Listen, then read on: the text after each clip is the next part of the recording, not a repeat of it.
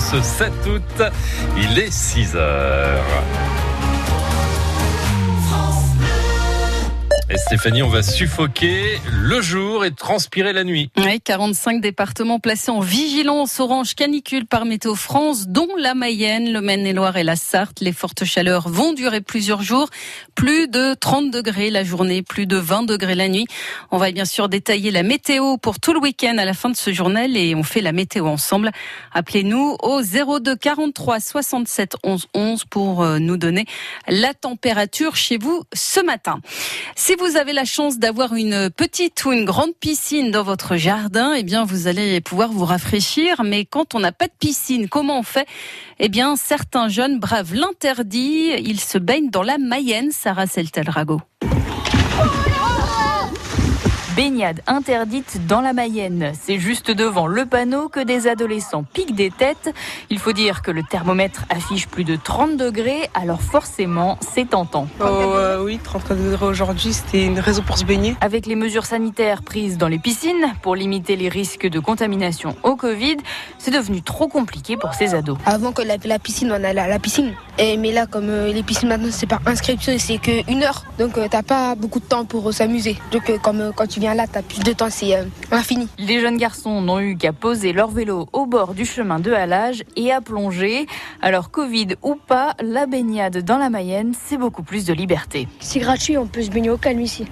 et ben, en plus, en plus, euh, à la piscine, euh, des fois, il faut des bonnets et tout. Et là, en plus, on est en plein, on est en plein soleil, il fait chaud et on peut se baigner du coup, et c'est bon.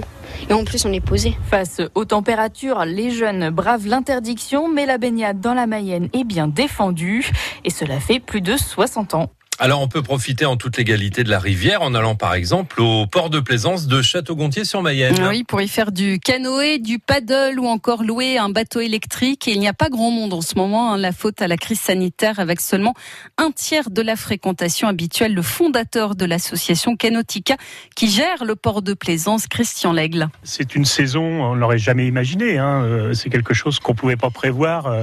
On sait comment gérer le mauvais temps, on sait comment gérer euh, les canicules puisqu'on en a eu quand même quelques-unes. Mais là, euh, dans la durée telle que euh, avec la Covid, euh, non, on connaissait pas. Donc il a fallu s'adapter. On a une table avec le gel hydroalcoolique, on a les masques. Les gens, tous leurs leurs vêtements personnels sont mis dans des sacs que l'on dépose dans un chalet spécialement conçu pour. Donc il n'y a pas de vestiaire collectif comme on avait auparavant. Ça change quand même toute l'organisation, c'est-à-dire que là où on mettait en principe euh, moins d'un quart d'heure pour faire euh, un embarquement, là on est euh, largement dans les 20-25 minutes. Bon, c'est compensé par le fait qu'il y a moins de monde, donc les gens aussi ont pris conscience, donc ils se plient à tout ce protocole. Et reportage au port de plaisance de Château-Gontier-sur-Mayenne dans la relance éco. C'est à 6h15. On parlait de la Covid. Eh bien, si vous cherchez des informations sur le virus, un chalet euh, est ouvert depuis hier, place du 11 novembre à Laval. On vous renseigne sur les gestes barrières et le dépistage. Vous pouvez euh, également y récupérer un masque réutilisable fourni par l'État. Les horaires à retrouver sur francebleu.fr. Si vous habitez à Mayenne, distribution de masques aujourd'hui à la salle polyvalente. C'est de 11h à 14h, de 17h à 19h. Il faut se munir de sa carte électorale ou d'un justificatif de domicile pour retirer deux masques maximum par personne. Et à Sassé, la distribution, ça se passe à la salle communale de 18h à 20h. Il est désormais interdit de rendre visite aux résidents de l'EHPAD Ambroise Paré à Cossé-le-Vivien. Quatre personnes testées positives au coronavirus. Visite suspendue donc et repas en chambre. Ça devrait durer une dizaine de jours. En visite au Liban après les explosions dévastatrices, Emmanuel Macron exhorte les dirigeants à changer de système et à lutter contre la corruption. Et le dernier bilan hein, à Beyrouth fait état de 149 morts, 5000 blessés, des dizaines de disparus, des centaines de milliers de personnes sans abri.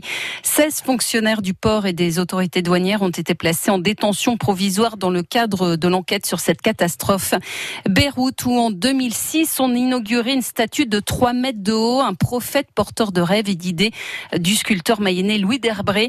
Une sculpture réalisée en hommage à Samir Kassir, journaliste tué dans un attentat. Alors impossible de savoir pour le moment si l'œuvre a résisté aux explosions, mais pour la fille de Louis Derbré, il faut se souvenir du message de la statue de son père, l'espérance. Si vous voulez voir à quoi ça ressemble, hein, rendez-vous sur francebleu.fr. Et puis Lyon en quart de finale de la Ligue des champions de foot, ça n'est pas arrivé depuis dix ans. Ce soir, les Lyonnais affrontent la Juventus de Turin en match retour des huitièmes de finale. Les Français l'avaient emporté 1-0 match aller. Ce soir, match à huis clos à 21h à la même heure. Un autre huitième de finale retour. Manchester City reçoit le Real Madrid. L'équipe de Zinedine Zidane qui l'avait perdu 2-1 à l'aller.